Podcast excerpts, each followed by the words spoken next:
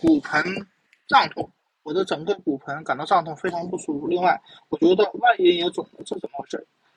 腿部是静脉曲张的高发地带，却不是唯一受波及的区域。静脉曲张也会出现在骨盆腔、外阴和阴道、臀部和直肠，直接啊，其病因和与腿部相同。这种疾病称为盆腔淤血综合症。除了阴部肿胀外，症状还包括骨盆持续疼痛或腹部疼痛、肿胀以及骨盆肿胀，偶尔做爱感觉疼痛。上文提到的缓解腿部静脉曲张的小技巧，同样适用于这种症状。参见上文。